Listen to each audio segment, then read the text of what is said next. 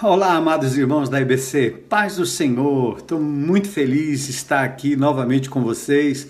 Esse domingo maravilhoso, esse momento precioso em que a gente celebra o dia do Senhor, o dia do ajuntamento, o dia do grande ajuntamento, o dia em que todos nós podemos nos concentrar numa só plataforma. A gente pode olhar aqui para a IBC e ver essa palavra que diz respeito a toda a nossa comunidade. Uma palavra que vem exatamente num limiar de, de, uma, de uma liberação dessa pandemia. Né? Meu nome é Armando Bispo, eu continuo uh, como discípulo de Jesus em processo de restauração, vivendo a minha quarentena, né? me preparando realmente para esse segundo semestre que será poderoso, maravilhoso. Graças a Deus os números estão caindo, muito mais do que um platô. Nós temos indícios aí de que os números é, de, de pessoas que não só contraem o Covid, mas que morrem ah, por essa doença, esse número está em queda ah, vertiginosa e nós estamos muito felizes com isso, pelo menos na nossa capital. E aí nós entramos num momento em que há flexibilização por parte eh, do governo do estado, da prefeitura, enfim, e nós queremos aproveitar esse momento e falar aos discípulos de Jesus que, mais do que nunca, nós estamos vivendo um momento muito precioso da vida da igreja. Um momento em que a gente é, começou este ano com a jornada do discípulo, né? o que eu creio, é, em Deus Pai Todo-Poderoso, Criador dos céus e da terra. Depois falamos da nossa atitude enquanto é, servos, discípulos de Jesus na jornada, servindo ao Senhor com alegria, convidando as pessoas para a mesa, convidando o Pai, o Filho, o Espírito Santo, os amigos, as pessoas, aqueles que fazem parte da nossa família, enfim, celebrando a mesa é, com o Senhor e com as pessoas do Senhor.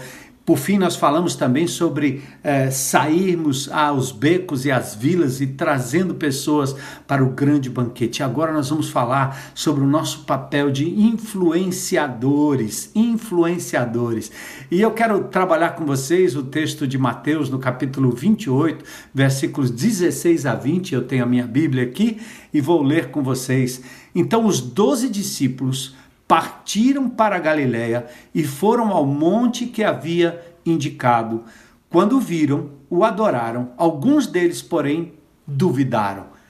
Jesus se aproximou deles e disse: Toda autoridade no céu e na terra me foi dada. Portanto, vão e façam discípulos de todas as nações, batizando-os em nome do Pai, do Filho e do Espírito Santo. Ensinem esses novos discípulos a obedecerem a todas as ordens, ordens que lhes dei. E lembrem-se disso, estou sempre com vocês até o fim dos tempos. Capítulo 28 de Mateus, maravilhoso capítulo, porque trata exatamente da ressurreição. Depois do sábado, naquele primeiro dia da semana, bem cedo, Maria Madalena e outra Maria foram visitar o túmulo de Jesus. E o que é que encontraram lá? Nada além dos panos, porque o Senhor de verdade houvera ressuscitado dentre os mortos. E o anjo então fala àquelas pessoas que estavam ali quase trêmulas, dizendo, trêmulas, dizendo: "Não tenham medo, não tenham medo. Sei que vocês procuram Jesus que foi crucificado. Ele não está aqui. Ele ressuscitou como tinha dito que aconteceria." E depois disso diz: "Agora vão depressa e contem aos discípulos que ele ressuscitou e que vai adiante de vocês para a Galileia. Jesus então marca um momento especial, não só do início do seu ministério, mas do final do seu ministério terreno, antes de deixar com aqueles discípulos a ordem deles prosseguirem a mensagem que o Senhor Jesus Cristo começou a pregar e ensinar. Então foi assim.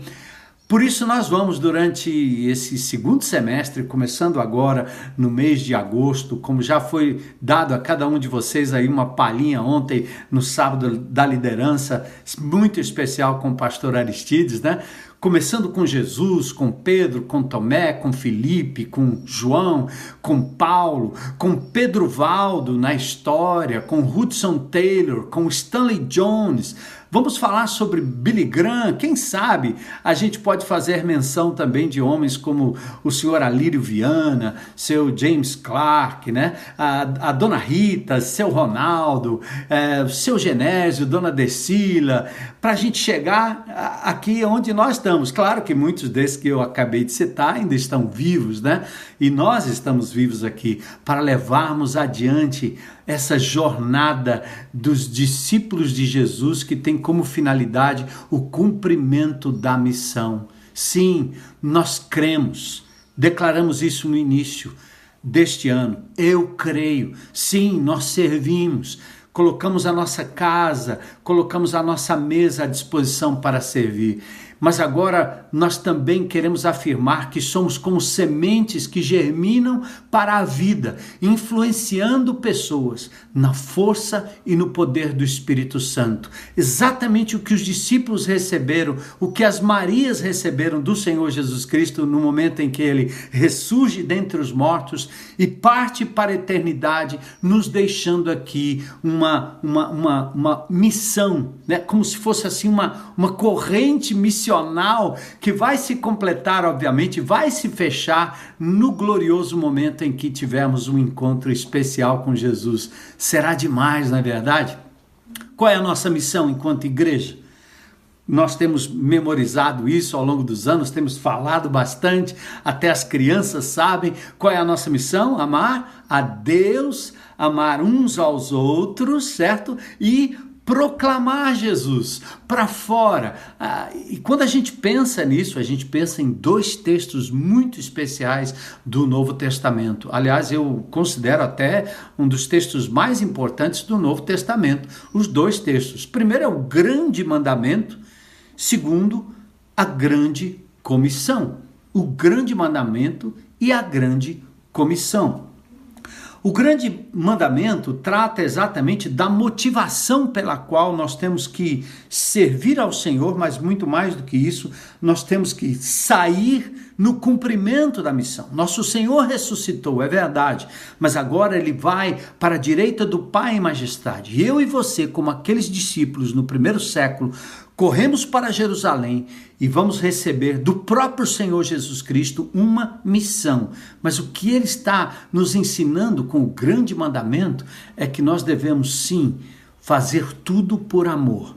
Tudo por amor. O amor, não o medo. O amor, não a mera obrigação. Amar a Deus acima de tudo e amar o próximo como a ti mesmo. Se não for por amor, não tem razão, não vai prosperar. Eu tenho conversado demais com minhas netas esses dias e até com vizinhos aqui é, que são adolescentes, né? E, e, obviamente que é uma luta muito grande para mim como adulto e para nós como seres humanos.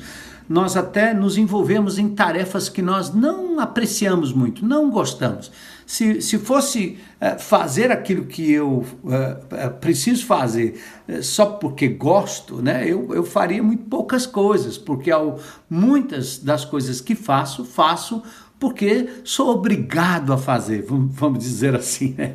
Outras coisas você vai fazer por medo, né? Você tem medo de, de receber aí um, um, uma, uma punição ou de receber aí uma repreensão, então você faz determinadas coisas.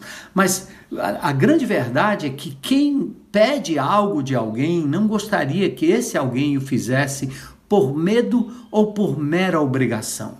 Por isso o amor entra em jogo. E a nossa conversa tem sido assim, aqui em casa, falando sobre a maior motivação para nós servirmos uns aos outros. Tem que ser o amor, porque eu as amo, porque eu os amo, eu vou servir, sem pedir absolutamente nada em troca. E obviamente que o nosso coração se alegra muito quando a gente, como avô, como pai, é servido por amor, simplesmente por amor, porque o amor vai muito adiante daquilo que é a mera obrigação, né? Então, além do grande mandamento, que é um super texto da palavra de Deus, nós temos a grande comissão e a grande comissão, missão com, missão com o Senhor Jesus Cristo, missão da igreja, missão que torna cada membro um instrumento no cumprimento deste mandamento, desta grande comissão.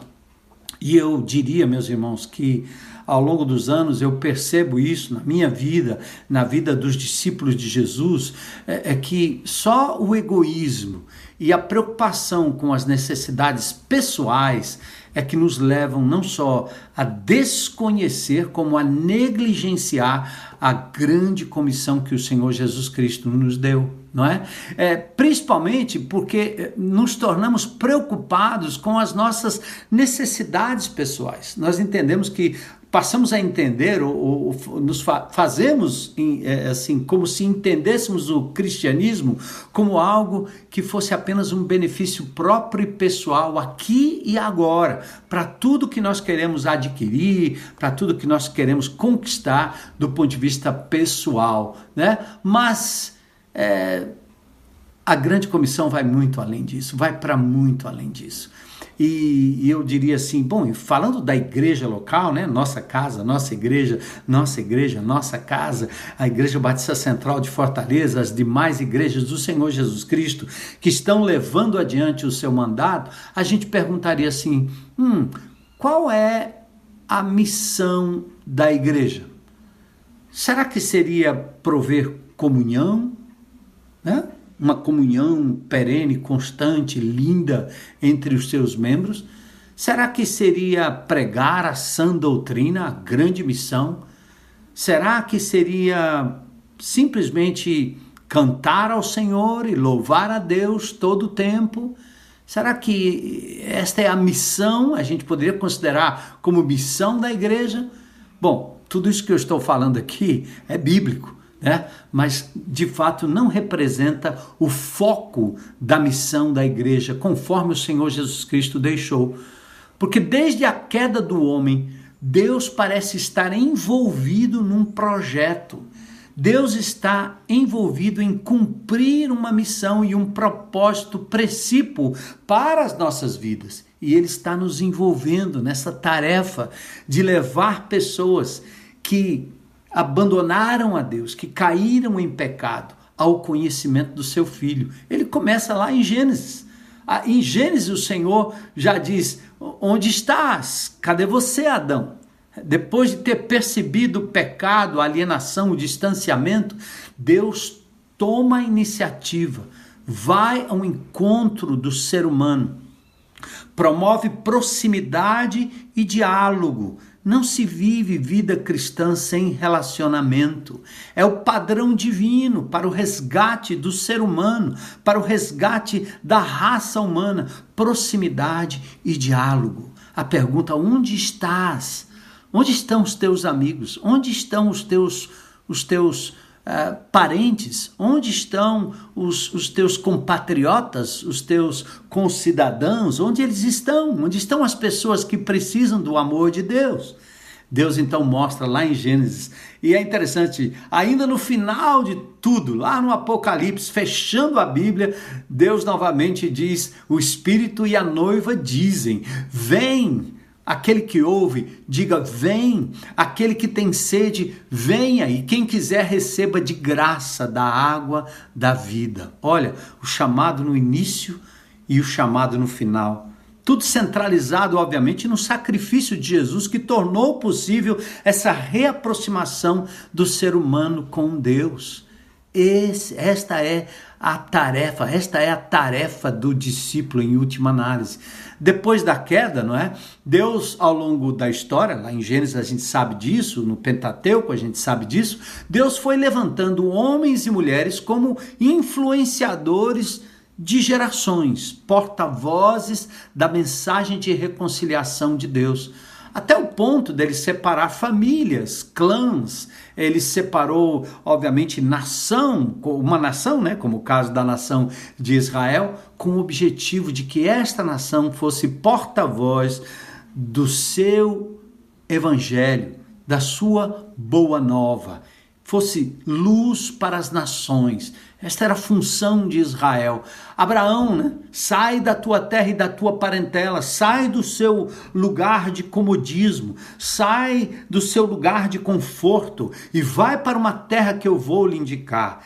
E Abraão, diferente de Ló, ele, ele trabalha em tendas, ele vive em tendas, demonstrando que ele é um peregrino, que ele está de passagem. Então ele compreende muito bem o seu papel de influenciar todas as famílias da terra, todos aqueles ah, ah, com os quais ele teria ah, contato né, na sua época. E assim fez Abraão andando pela fé. A nação de Israel que lindo a história, que linda a história de, da nação de Israel, né? Com Abraão, com Isaac, com Jacó, com José, seus irmãos, enfim, as doze tribos de Israel, composta então pelos dez eh, filhos de Jacó, pelos dois eh, filhos de, de José, enfim, uma coisa, uma coisa linda, né? Aquela composição das dez tribos que Deus então resgata do Egito, leva para a Palestina, leva para a nação, para aquela localidade ali em Canaã, mas com uma finalidade,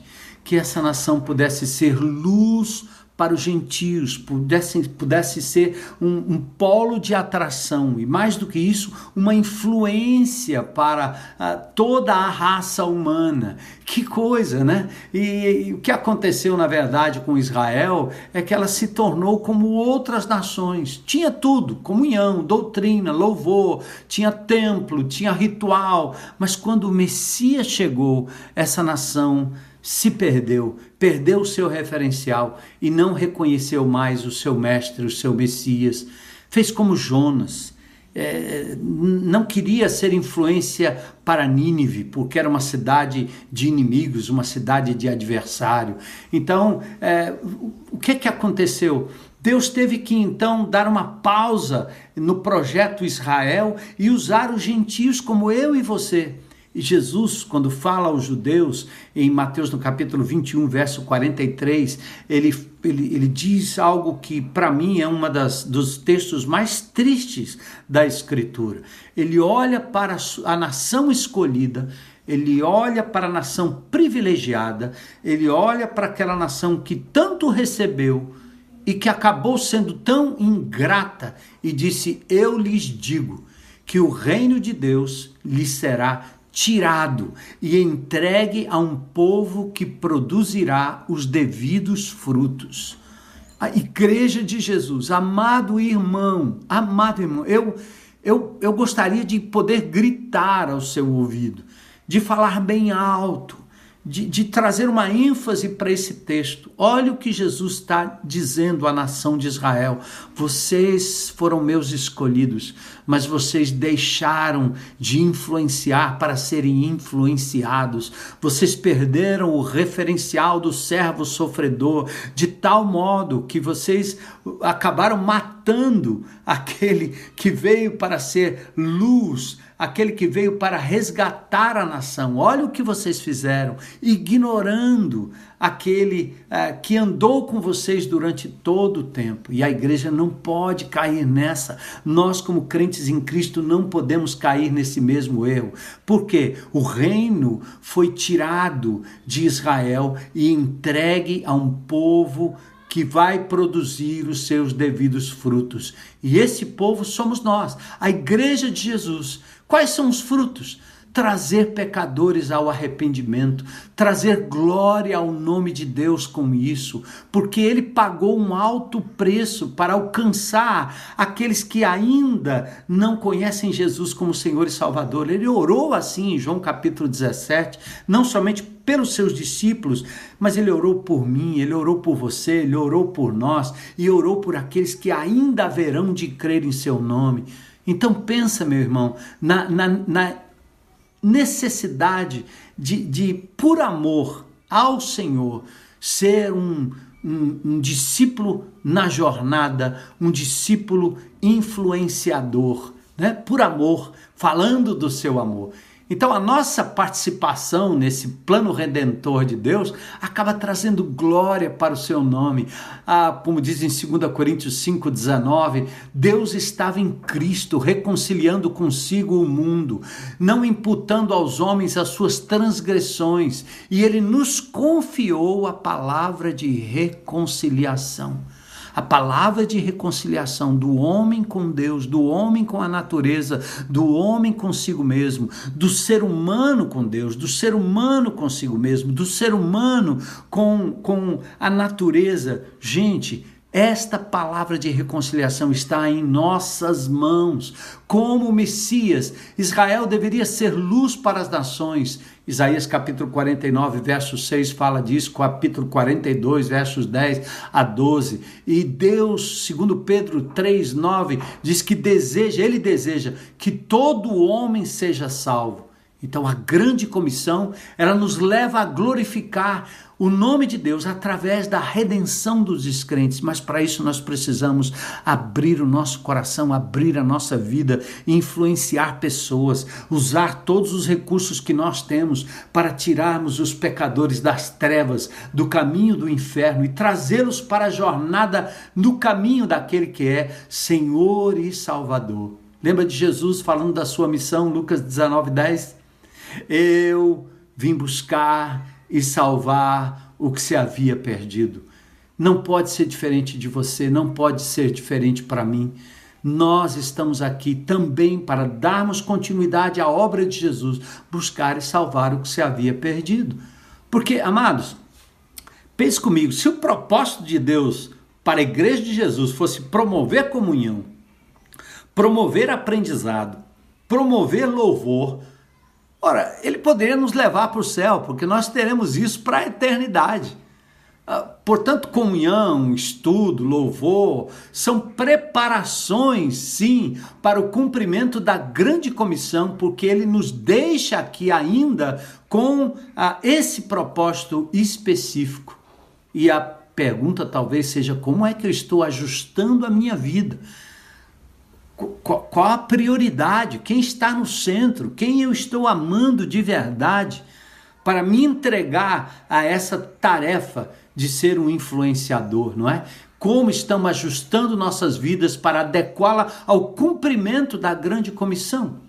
Eu me lembrei agora da, daquela história do, do, do alpinista, né? Aquele que, aqueles, aquelas pessoas que gostam de, de subir aos montes mais altos da Terra, como o Monte Everest, com seus mais de 8 mil uh, metros de, de altitude. Né? Uh, às vezes o, o jovem alpinista, mesmo advertido, ele leva os seus apetrechos. Eu já escalei montanhas altíssimas, né? me lembro uh, de uma jornada nossa lá no Grand Canyon, nos Estados Unidos, e a gente via que muita gente saía com muita coisa na bagagem, né? Mas de repente você vai vendo pelo caminho a bagagem sendo deixada no chão, sendo largada no chão porque a jornada não admite que você leve bagagens demais que você carregue nas suas costas aquilo que, é, que, que não era tão necessário e tão primordial. Então a maioria das pessoas não entende isso, né? Que você só pode chegar ao topo se você se ver livre de cargas. E assim o cumprimento da grande comissão tem essa, essa mesma finalidade. Você precisa se ver livre de cargas para que você possa estar disponível para o Senhor. Então, há, há cinco elementos que eu gostaria de, de trabalhar com vocês aqui, né? Que glorificam a Deus no cumprimento da grande comissão. Na, na, na, nessa tarefa de ser um, sermos um influenciador na jornada dos discípulos, né? ou na jornada como um discípulo de Jesus. A primeira coisa aqui é disponibilidade. No capítulo 28, verso 16, os onze discípulos partiram para a Galiléia e foram ao monte que Jesus havia indicado. Os onze estavam exatamente onde o Senhor designara, onde o Senhor eh, previra, onde o Senhor dissera antes, né, através do anjo para aquelas mulheres. O primeiro elemento aqui para realmente ser um influenciador, um discípulo influenciador nessa quarentena, no pós-quarentena, é disponibilidade. Veja que interessante. Nós não estamos falando aqui que o primeiro elemento para isso é seja habilidade. Não é habilidade, mas disponibilidade. Seu problema não é falta de habilidade em evangelizar, em influenciar, em amar pessoas, visitar pessoas, estar com pessoas, comunicar-se com pessoas, acudir pessoas, ajudar pessoas. Seu problema não é habilidade, é disponibilidade, né? Disponibilidade. Os 11 estavam exatamente lá. É, é, são frases do tipo: Eis-me aqui. Você pode dizer isso para o Senhor? Eu tenho tempo, sim, Senhor. O Senhor é prioridade na minha vida. A missão que o Senhor me deu para cumprir é a tarefa do meu dia, é a prioridade da minha agenda. Estou disponível, Senhor. Eis-me aqui, coloco-me à disposição. Percebe? Discipulado fiel não começa com conhecimento. Discipulado fiel não começa com habilidade. Quando o Espírito Santo de Deus toma conta da nossa vida, nós queremos levar pessoas ao conhecimento de Jesus rapidinho. Foi assim comigo nos primeiros anos, primeiros dias, primeiros meses. Eu ainda quero manter essa chama acesa no meu coração, né? Então, discipulado fiel não começa com conhecimento ou habilidade, mas com disponibilidade. Foi na Galileia que Jesus os encontrou e lá na pesca maravilhosa, na recondução de Pedro, talvez com os onze também, com os mais de 500 irmãos mencionados em 1 Coríntios capítulo 15, verso 6, né? Por que Jesus pôde fazer isso com eles? Porque eles estavam lá. Eles se encontraram exatamente com Jesus no lugar onde o Senhor havia dito. Né? E foi ali que eles receberam a grande comissão. E talvez a pergunta é onde você tem estado. Você não tem tempo ainda para ouvir Jesus falando com você nessa pandemia. Você vinha num crescendo de atividades, o mundo estava tão diferente. A pandemia chegou, trouxe temor, trouxe reclusão, trouxe uma série de coisas, nos sensibilizou e agora nós estamos começando a retomar a quarentena, as atividades. Nosso relógio agora começa a pulsar no outro ritmo, parece, e nossa agenda começa a ser preenchida com uma série de outras coisas, mas nós não podemos perder de vista a missão, a comissão. Você não pode se ocupar demais e se esquecer da sua grande comissão recebida e dada pelo Senhor Jesus Cristo, tá? Então, ah, tudo começou com disponibilidade. A outra coisa importante é a atitude de adoração. Estou disponível, mas adoro. Ah, o texto diz do verso 17 do capítulo 28: quando viram, o adoraram. Alguns deles, porém, duvidaram. Jesus se aproxima deles e fala com eles. Mas olha, olha a atitude. Deus foi adorado.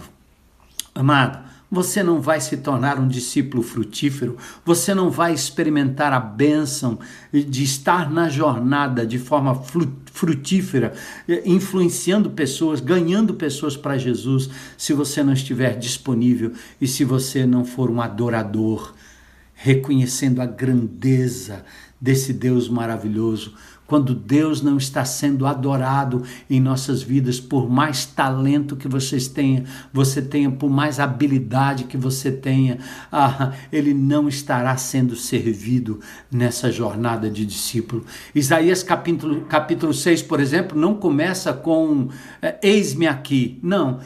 Ali primeiro tem a visão do Senhor. Eu vi o Senhor no alto e sublime trono. Ele adora o Senhor primeiro. Ele reconhece reconhece a grandeza de Deus, qual é o lugar de Deus na sua vida, no seu coração, na sua adoração, porque é a partir daí que você vai entender, no amor a Deus acima de tudo, na adoração a Ele, você será impulsionado pelo Espírito de Deus a influenciar, a amar pessoas, tá? A grande, o grande mandamento é assim em Mateus capítulo 22, o grande mandamento precede a grande comissão, porque amar a Deus sobre todas as coisas é a condição sine qua non para amar o próximo, você não se torna próximo das pessoas, você não atinge pessoas, você não se importará com as pessoas, você não não não está nem aí se elas vão ser ou não integradas no seu GR, na sua comunidade, levadas ao CR, é, é, abordadas num, numa, numa palavra pessoal, se você não tiver acima de tudo amor a Deus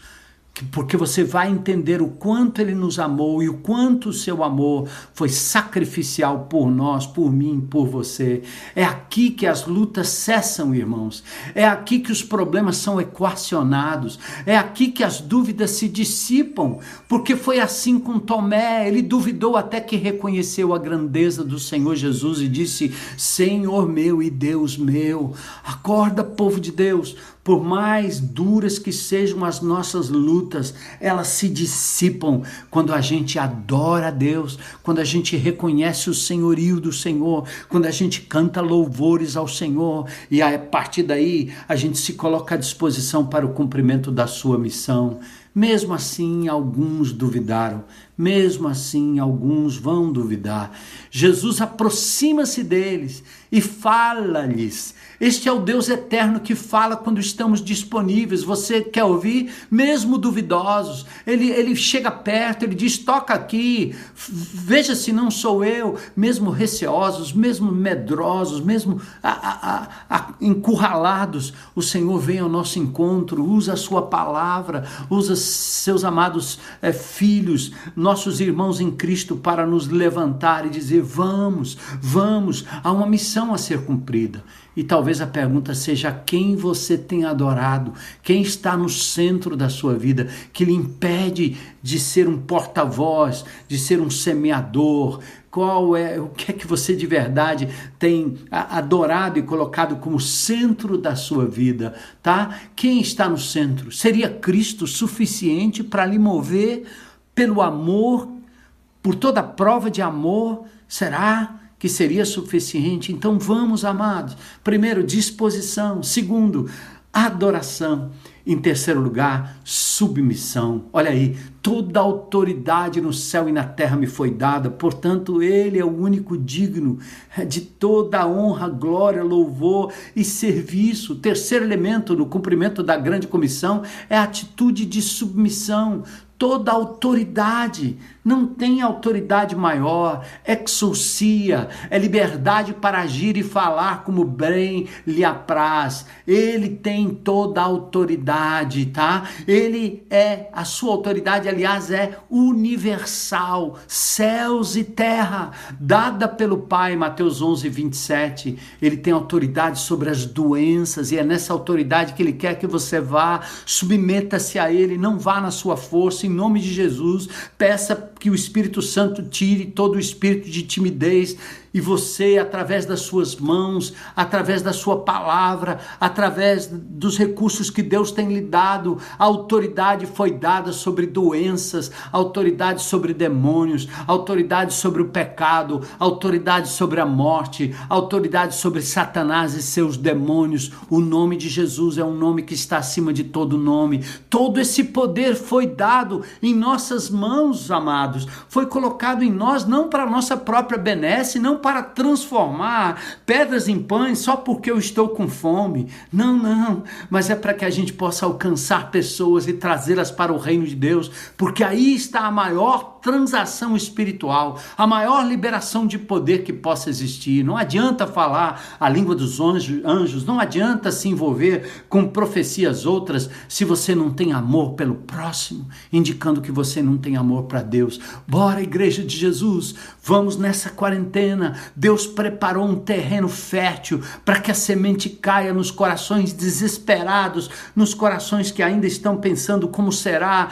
nos corações que estão sem qualquer é, perspectiva de futuro, ainda querendo saber o que, como, onde, procurando algo em que se agarrar. Nós precisamos apresentar Jesus. Sua autoridade vem daquele que lhe deu o nome acima de todo nome. E agora é a atitude de submissão, o pré-requisito para aqueles que querem glorificar a Deus no cumprimento da missão como discípulos de Jesus, tá bom? E aí nós vamos dizer, submetendo-nos, nós teremos autoridade para cumprir esta enorme enorme e difícil tarefa de fazer com que as pessoas se tornem verdadeiros discípulos de Jesus. Amém? A quarta coisa que nós temos aqui é obediência. Portanto, vão. Bora. Vamos. Vão e façam discípulos. Aqui é, é ordem, não tem, não tem alternativa. Façam discípulos de todas as nações, batizando-os em nome do Pai, do Filho e do Espírito Santo. Ensinem esses novos discípulos a obedecerem a todas as ordens que eu lhes dei. É? E aqui é importante: esse elemento só é possível para aqueles que estão disponíveis, adorando e submissos ao Senhor. Vamos, irmãos. Jesus diz porque eu sou o Senhor, eu posso agora dar ordem a vocês. Vamos obedecer ou não? Vamos obedecer ou não? Vamos obedecer por amor ou não vamos obedecer, amados? Vamos permanecer na incredulidade, fazendo de conta que é, nada aconteceu na história, que o homem não está decaído, que as coisas não estão se deteriorando. Nós vamos fazer de conta que não existe saída, vamos continuar esperando dos homens a solução. Não, nós não podemos fazer isso, tá? Porque eu sou o Senhor, agora eu posso comandá-los.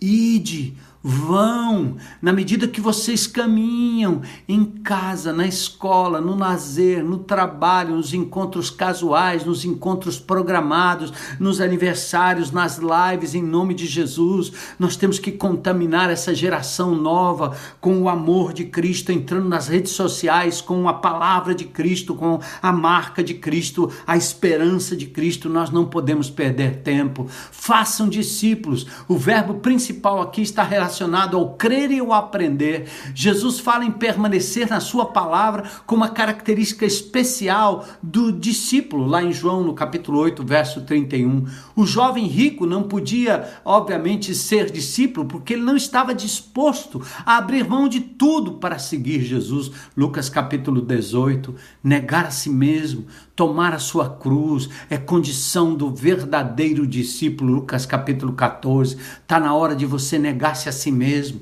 Está na hora de você deixar das suas próprias opiniões e preferências e dizer: Senhor, eis-me aqui. João 6,66 diz: À vista disso, muitos dos discípulos o abandonaram e já não andavam com ele. Discipulado requer compromisso. Ser um discípulo nesta jornada requer compromisso.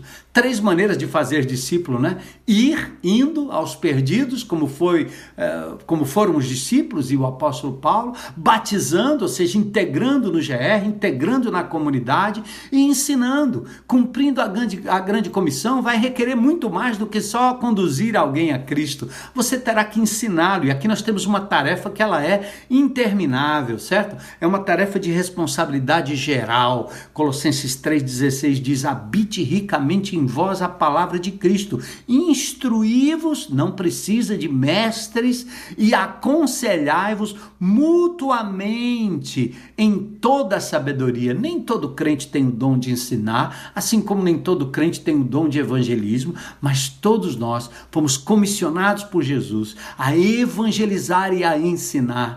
Como você está individualmente cumprindo a grande comissão, meu irmão? Conta para mim, fala para a gente aí como é. Faz um exame do seu coração. Hum? O que fazer ao ir? Hã? O que é que nós estamos fazendo? Entrando nas redes sociais, divulgando tanta coisa. Nós temos que ser é, é, pescadores estratégicos, é, semeadores que semeiam estrategicamente a cada passo que damos. A quem você tem batizado? A quem você vai batizar no próximo evento que nós tivermos? Seja promovido no grande ajuntamento ou nos pequenos ajuntamentos. A quem você está ensinando, partilhando palavra de Deus como um bebê na fé que você conduziu? E por último, nós podemos falar da quinta coisa, não é? Presença que garante o poder. Esse é o quinto elemento. Jesus disse: lembre-se, eu estou com vocês até o final dos tempos. É com Jesus que nós vamos cumprir essa grande comissão. Sua presença garante o poder. A presença constante do Senhor através do seu Espírito significa para nós poder para levar essa, adiante essa missão. Ele disse isso em Atos 1 e 8. Vocês vão receber poder ao descer sobre vós o Espírito Santo. E aconteceu, o Espírito Santo desceu em Atos capítulo 2, versos 17 e 18. Cumprimento de Joel capítulo 2, verso 28. Nós fomos incorporados pelo Espírito Santo de Deus, não podemos apagá-lo, não podemos entristecê-lo. Nós temos que dizer, Senhor, eis-nos aqui, Senhor, eis-nos aqui é, eu vou derramar do meu espírito sobre toda a carne. Então, o que é que nós precisamos nessa jornada da quarentena, da pós-quarentena, enquanto Igreja de Jesus? Em primeiro lugar, disponibilidade. Disponibilidade. Eis-me aqui. Segundo lugar, adoração. É adorar a Deus reconhecê-lo que Ele é grande, que Ele é grande, que Ele, é, ele merece toda a nossa dedicação depois nos submetemos a Ele em obediência, por amor. Nós o obedecemos, submetemos ao seu senhorio e o obedecemos. E por fim, nós então temos o seu poder garantido pela sua presença para levarmos adiante essa nossa missão. Aí, a, gente, tristemente falando, a missão de, da igreja tem sido suprir as necessidades dos crentes. E nós fazemos da Igreja de Jesus um supermercado onde nós compramos o alimento para sobreviver no nosso dia a dia. Mas mais do que isso, nós somos como médicos de plantão, enfrentando a pandemia do pecado, da morte, da ignorância, da prostituição, eh, da corrupção e nós temos que estar lá para resgatar o maior número de pessoas possível. Nós não vamos perder essa guerra. Nós temos que resgatar nossos vizinhos, nossos amigos, nossa fortaleza, uh, daqueles que resgatar do inferno aqueles que estão marchando para ela. A missão da igreja não é, não tem sido e não pode ser suprir as necessidades dos próprios crentes. Salvar o mundo perdido é a grande comissão. E é isso que nós estamos fazendo. Por que não perder perguntamos sobre as oportunidades que temos para integrar e ensinar os que se tornam discípulos de Jesus? Por que nós não perguntamos é, é, é, onde estão? Cadê? Onde eu vou atrás? Todo dia perguntando qual é a oportunidade que o Senhor vai me dar, Senhor? Vem comigo, eu quero caminhar, eu quero falar com aqueles que estão pelo caminho, como Felipe falou com aquele eunuco, não é? Que coisa importante. Então, eis o momento, eis a hora, esse é o dia, esse é o momento crucial, esse é um momento importante. Louvado seja Deus pela Igreja Batista Central de Fortaleza, louvado seja Deus pelas igrejas espalhadas mundo afora que estão levando adiante a grande comissão.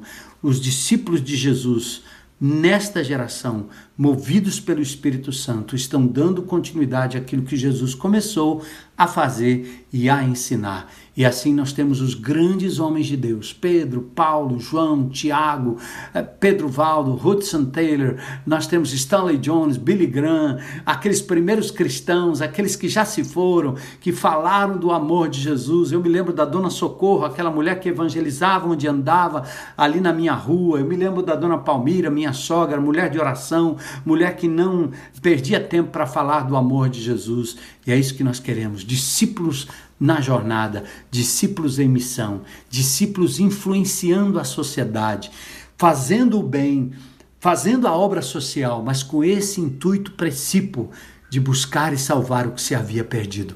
Vamos lá, igreja, em nome de Jesus, diga aí, Senhor, eu me disponho, eis-me aqui. Senhor, eu te adoro, Senhor. Reconheço a tua soberania sobre a minha vida e tua autoridade. Eu me submeto ao Senhor. Eu decido obedecer o meu Senhor. E mesmo sem eh, imaginar que eu de fato possa fazer alguma coisa, eu creio na tua presença e no teu poder que me capacitará a ir fazer discípulos de todas as nações, fazer discípulos de todas as todos os bairros, de toda a minha vizinhança, de todo o meu círculo de amizade, que o Senhor possa me guiar, me abençoar. Eu quero ser, eu quero ser um instrumento nas tuas mãos. Usa-me, Senhor, usa-me para a honra e glória de Jesus. Tira, Senhor, da minha agenda aquilo que atrapalha eu ser um discípulo de Jesus onde quer que eu esteja e que eu compreenda que tudo que eu tenho conquistado na verdade, é um instrumento do Senhor para que a missão seja levada adiante até que Cristo volte, até que a igreja complete o seu último número e subiremos com o Senhor para o encontro do Senhor nos ares. Louvado seja o nome de Jesus. Amém. Amém. Um bom domingo na paz do Senhor.